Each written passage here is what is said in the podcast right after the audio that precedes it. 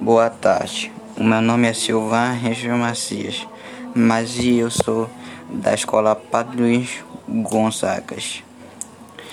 Mas e a minha sala é nono ano D. Mas e hoje, mas eu vim falar sobre a política do café com leite.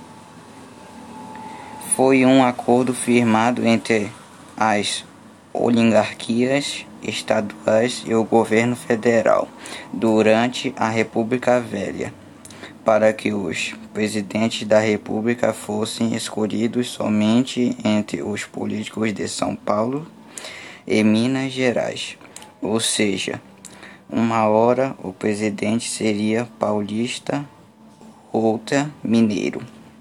Hoje ocorre acordo de forma diferente não como era na época da República Velha.